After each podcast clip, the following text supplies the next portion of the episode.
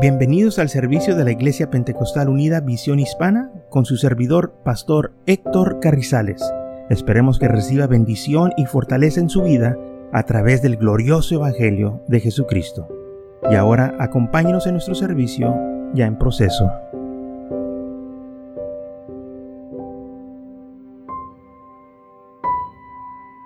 Entonces en 2 Corintios capítulo 9, versículo 6 dice, por esto digo que el que siembra escasamente también segará escasamente, el que siembra generosamente, generosamente también segará. Cada uno dé como propuso en su corazón, no con tristeza ni por necesidad, porque Dios ama al dador alegre. Y poderoso es Dios para hacer que abunde en vosotros toda gracia, a fin de que, teniendo siempre todas las cosas, todo lo suficiente, abundáis para toda buena obra.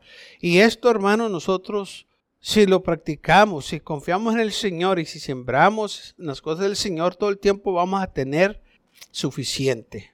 ¿Sabe? Hay una cosa que tenemos que aprender, es que en la casa de Dios no hay escasez.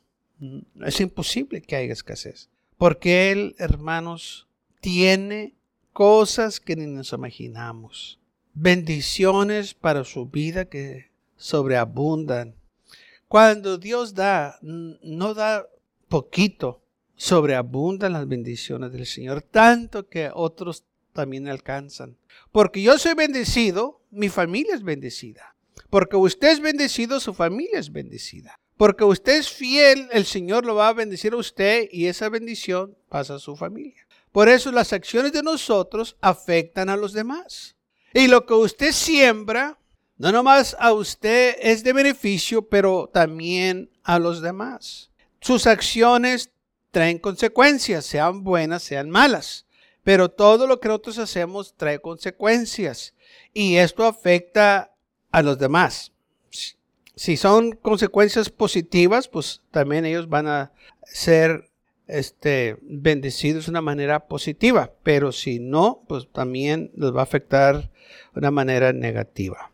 Entonces, en esta mañana vamos a estar hablando que, ¿qué es lo que estamos sembrando? Y cuando hablamos de sembrar, estamos hablando de acciones, de lo que hacemos. Lo que usted y yo hacemos impactan, afectan. Cuando yo doy ofrenda y diezmo, yo ayudo a la iglesia para que la iglesia siga adelante. Y cuando yo no doy, entonces la iglesia no tiene para hacer la obra del Señor. Entonces, en una manera, yo estoy impactando para que la obra no, o que la obra salga adelante o no, porque yo no estoy apoyando. Entonces, la acción que yo estoy tomando, no nomás estoy impactando mi vida, pero impactando a la iglesia. Y entonces, aparte de que yo impacto en mi iglesia, impacto a mi familia y impacto todos alrededor de mí. Entonces, pero si yo soy generoso, como dice aquí la palabra del Señor, y yo doy a la iglesia, yo doy a las cosas del Señor, la iglesia tiene lo suficiente para seguir continuando evangelizando, predicando este glorioso evangelio. Ahora, ¿cómo debemos de dar? Bueno, dice la isla, no lo des por necesidad, ni con tristeza, no lo des, ay, pues no tengo, pero pues, ah, pues, ay, pues voy a dar nomás porque pues me están diciendo no.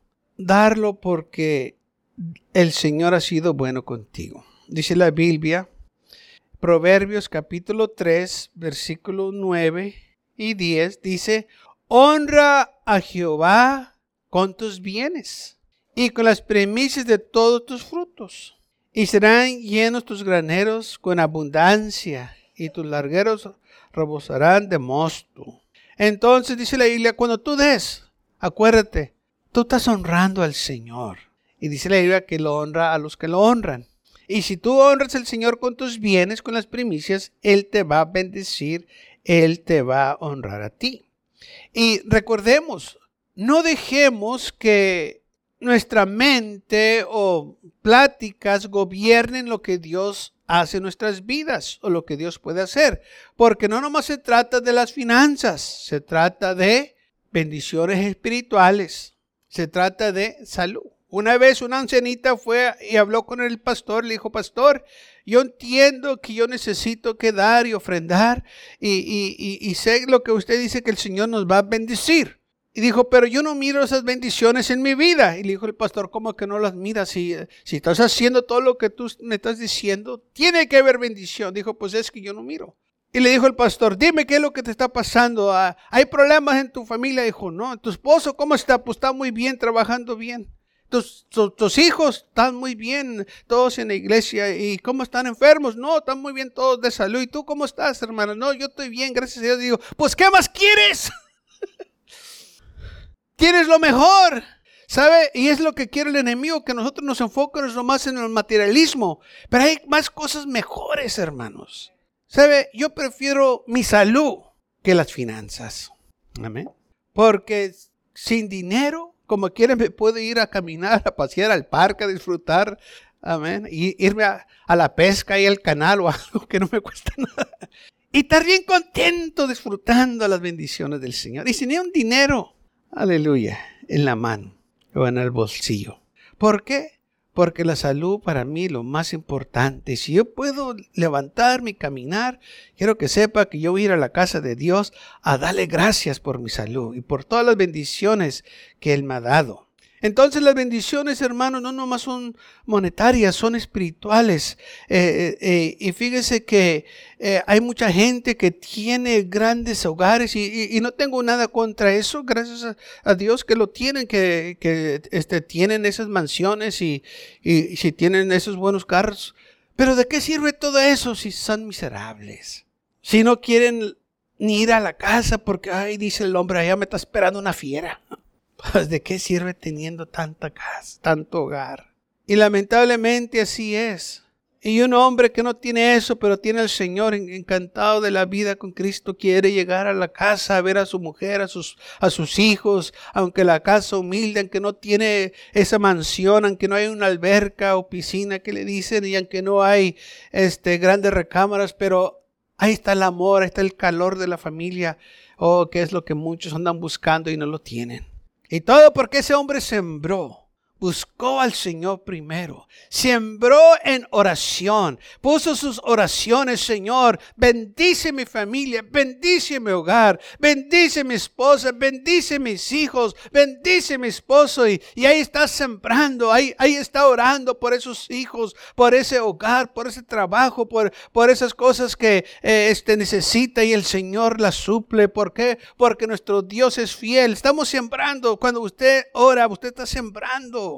Está pidiendo al Señor que obre en sus vidas, en su hogar. Y cuando usted da, usted también está sembrando porque está actuando, está poniendo en acción lo que dice la Biblia. Usted está honrando al Señor, usted le está dando gracias a Dios por lo que tiene y, le está dando a Él lo que Él se merece porque es el que le dio la vida y la salud para ir a aprender ese trabajo, que le dio la sabiduría y el entendimiento para lo que sabe hacer. Y ponemos la mirada en Él. Filipenses 4, 19 dice, mi Dios pues suplirá todo lo que os falta conforme a sus riquezas en gloria en Cristo Jesús. Nuestro Dios va a suplir. Otra, en inglés dice all our needs, todas tus necesidades. Hay una versión que dice necesidades. Y es cierto, todas las necesidades, no necesidades. Necesidades es otra cosa. Cosas que usted no necesita. Pero el Señor le va a dar lo que usted necesita. Y entonces cuando usted siembra, usted está impactando a alguien más también. Y usted está poniendo su confianza en el Señor. Y esa semilla que usted siembra, no nomás la está poniendo en tierra, pero un día va a brotar con el tiempo. Y eso es algo que nosotros tenemos que aprender a esperar. Porque somos una generación que quiere todo rápido. Podemos decirle que somos la generación del microwave, queremos todo listo. Nada más le ponemos el botoncito y luego, luego que se caliente todo y que ya salga. Pero el Señor no tiene prisa. Todo, dice la Biblia, tiene su tiempo. La semilla tiene su tiempo cuando se siembra la semilla. Aleluya, no sale de un día para otro, toma su tiempo. Pero un día va a salir. Sí, va a brotar, pero cuando brota no va a traer el fruto luego, luego, pero ahí va a estar como está aquí. Ya brotó esta semilla que se sembró, pero se va a tomar su tiempo a salir el fruto, pero sabemos que ahí está, ahí viene. Usted también tiene que tener en mente que lo que usted siembra ahí está y con el tiempo va a venir, va a llegar. Además que tenemos que ser pacientes. Y aparte de que se siembra esta semilla, se tiene que cultivar, se tiene que echar el agua, o sea, se tiene que regar. En veces se le echa un poco de embono. Mientras esperamos el fruto, la estamos cultivando, la estamos preparando, la estamos nosotros este, arreglándola para cuando se llegue el tiempo, porque a veces quieren salir ramas o espinas y las tenemos que limpiar para que pueda dar buen fruto. Y esto es algo que nosotros tenemos que aprender a esperar y a confiar en el Señor. Entonces, para que una semilla se multiplique, se tiene que sembrar primero. Pero sabe, cuando el Señor te da, y si tú la siembras, la vas a multiplicar más. Pero si te comes la semilla, ¿qué crees que va a suceder? Pues nada. Te la comiste, ya no, no hay fruto, no hay nada. Porque ya te la comiste. Dice hermano, ¿cómo se come la semilla? Bueno, te, te fuiste a comer con el diezmo. Qué fácil, ¿verdad? La ofrenda la gastaste en otra cosa. En lugar de darla para el Señor, te fuiste a, este, al, lugar allá a, echarte un taco la, la gastaste en la tienda o otras cosas que no necesitabas. Te comiste la semilla. Así que no va a haber fruto. Eso fue eh, lo que sucedió.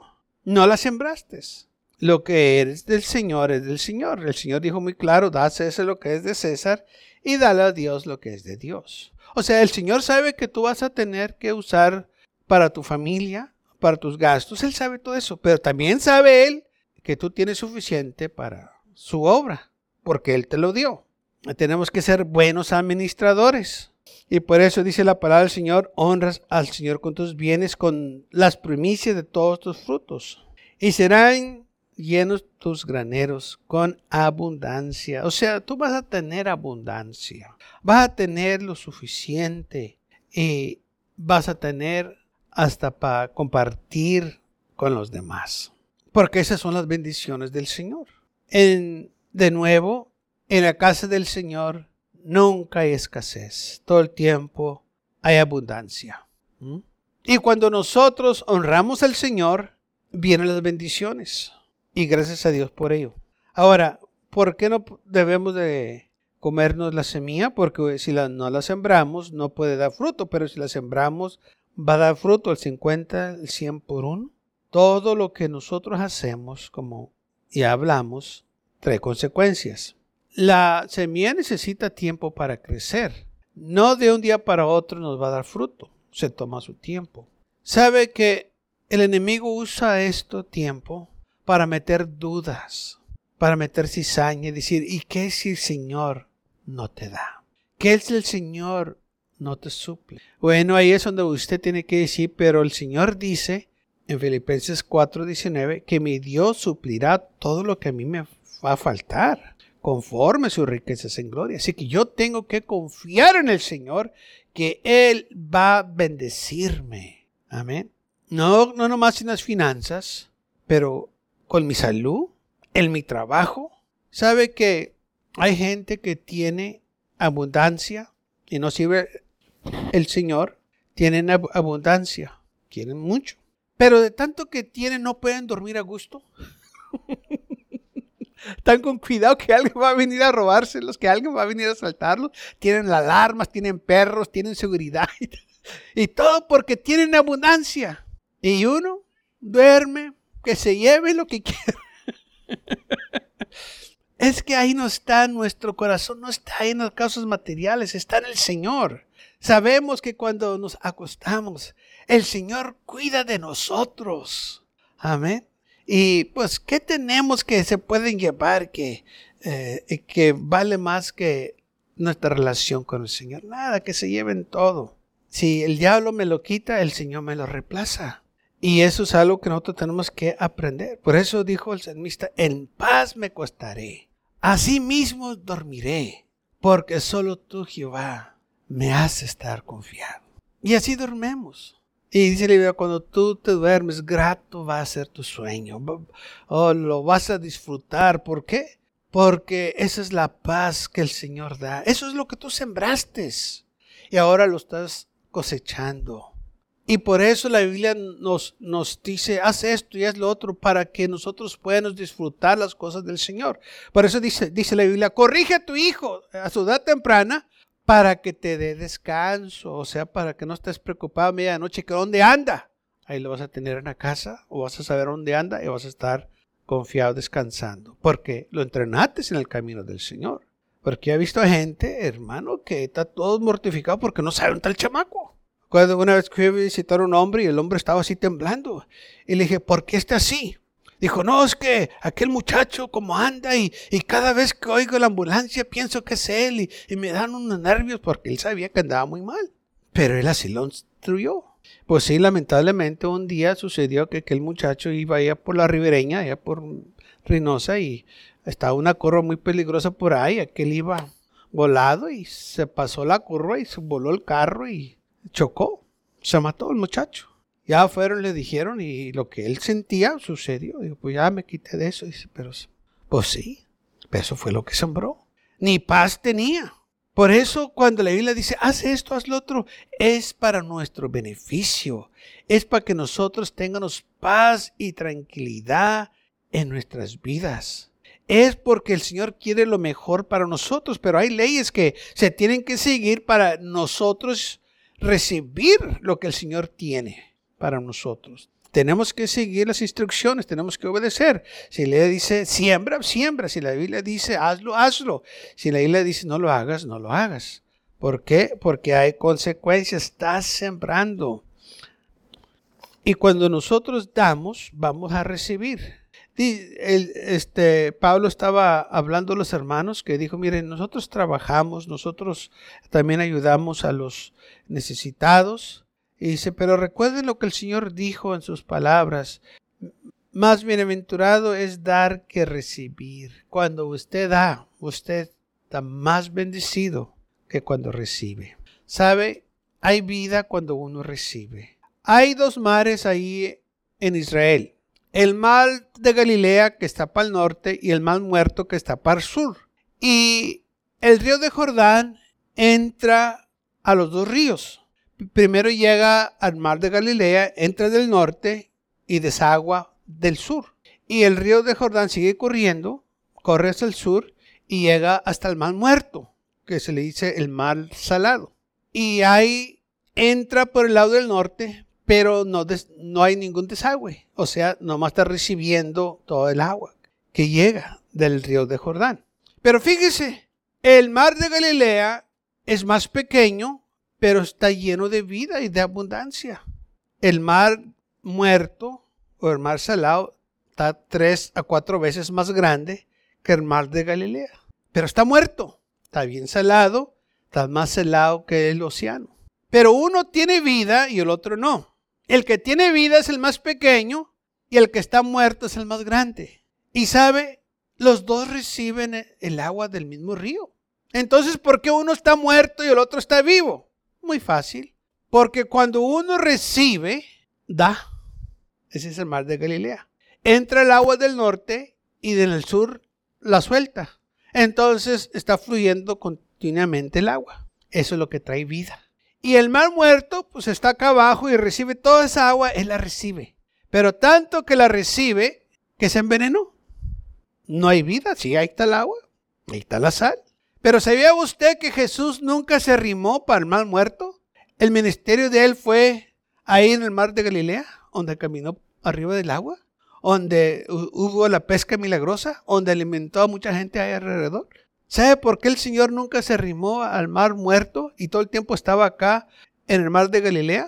Porque dice la Biblia claramente, Dios no es Dios de muertos, sino que de vivos. Acá se notaba la vida y Él estaba acá porque Él es vida. Y para acá, para los muertos, él nunca se remó con los muertos. Entonces, ¿por qué el mar de Galilea tiene tanta vida? Porque así como recibe, así da. Recibe y da. Recibe y da. Y, ok, no es tan bien grande, pero tienen abundancia, que dice la Biblia que cuando el Señor le dijo a Pedro, aviente la red. Y que la avientó, dice la Biblia, que de tantos peces que pescaron, el barco se estaba hundiendo. Yo, lo que hay, hermanos, quizás no está muy grande ese mar, pero está bien lleno de vida. Y la cosa de todo esto es esto, que le da vida a todo lo que está alrededor. No nomás él tiene vida, pero le da vida a todo lo que está alrededor de él también. Así es en mi vida y su vida cuando nosotros sembramos y le damos al Señor. Recibemos y damos, recibemos y damos, recibemos y damos. Y así, hermanos, hay este una corriente y es la corriente del Señor. Viene, nos da, nos da y nos da. Y sabe que en lo natural es lo que se requiere para que los ríos y el agua y las albercas o las este, lagunas todo tenga vida. Que tiene que ver un ciclo, se tiene que ir, todo se tiene que mover. Porque cuando se estanca el agua, usted sabe que lo que pasa, ¿verdad? El agua estancada se echa a perder, se arrancia, se pone negra ya no sirve para nada, ya no, ya, ya, ya no hay peces, hay otros insectos, hay feos, pero ya peces, ya para bañarse y para tomarla, no, nada de eso. Y la cosa es de que así también es en nuestras vidas. Si nosotros no damos, si no sembramos, también nuestro espíritu se arrancia, pesta y eh, no estamos contentos, nunca estamos satisfechos, no hay gozo, no hay paz porque no estamos haciendo lo que dice la Biblia, no estamos sembrando, no estamos dando, no estamos haciendo lo que la Biblia nos dice que háganos para tener una vida victoriosa, una vida alegre. E, en Melequías capítulo 3, el Señor le dice al pueblo de Israel, versículo 3, versículo 10, traer todos los diezmos al alfolí y hará alimento en mi casa y probarme ahora en esto, dice Jehová de los ejércitos, si no os abriré las ventanas de los cielos y derramaré sobre vosotros bendiciones hasta que sobreabunde. Entonces dice que va a abrir las ventanas de los cielos y va a derramar una bendición hasta que sobreabunde. O sea, esta bendición, y dice sobre vosotros bendición hasta que sobreabunde. O sea que cuando el Señor te empieza a bendecir, hermanos, no nomás llega la bendición y ya no. Es continuamente, te, está llegando la bendición, es, es, como el río. El río te trae, te trae agua, te trae el día siguiente y otro día y la hora, y así son las bendiciones del Señor. Nosotros somos un pueblo bendecido cuando nosotros seguimos la palabra del Señor. Cuando nosotros sembramos, si la Biblia dice siembra, da, ofrenda, hazlo. Si la Biblia dice ora, ora. Si la Biblia dice eh, este, congrégate, congrégate, porque es lo que estás sembrando, es lo que tú estás este, ah, poniendo de tu parte y el Señor va a hacer su parte. No dejemos, hermanos, pasar por alto estos principios básicos que nos ayudan a recibir estas grandes bendiciones que el Señor tiene para cada uno de nosotros. Mire, el río de Jordán lleva el agua a los dos mares, pero nomás uno está compartiendo lo que recibe y el otro se queda con todo. Y el que se queda con todo, pues es miserable, se amargó, se envenenó. Pero el que comparte tiene vida en abundancia. Y cuando se hacen los, este, esos tours que le dicen, esos viajes o visitas a la tierra prometida, ¿sabe a dónde va la gente? Al mal de Galilea. Todos quieren ir ahí, pues ahí anduvo Jesús. Acá, pues, nomás unos pocos que quieren ir allá para los, los salados que quieren estar acá. Pero la gente que sabe de la vida de Jesús, de lo que hizo, lo que eh, este, sucedió, cómo caminó por arriba del agua, ahí es donde quieren ir ellos, porque ahí es donde está la vida. Así también nosotros, hermanos. Si nosotros damos, sembramos buena semilla, va a haber vida en nosotros, y no nomás en nosotros, pero vamos a compartir lo que el Señor nos da con los demás. Y esto es testimonio para ellos para que ellos también aprendan a confiar en el Señor. Que ellos aprendan a sembrar y no se coman la semilla, sino que la siembren, porque cuando la siembran van a cosechar en abundancia. con el tiempo. Y sabe, eh, y esto es algo que tenemos que acordarnos y aprender. Se toma tiempo, no de un día para otro. Gracias por acompañarnos y lo esperamos en el próximo servicio. Para más información, visítenos en nuestra página web macallen.church. También le invitamos que nos visite nuestra iglesia que está ubicada en el 2418 Bowman Avenue con esquina calle 25 en McAllen, Texas 78501.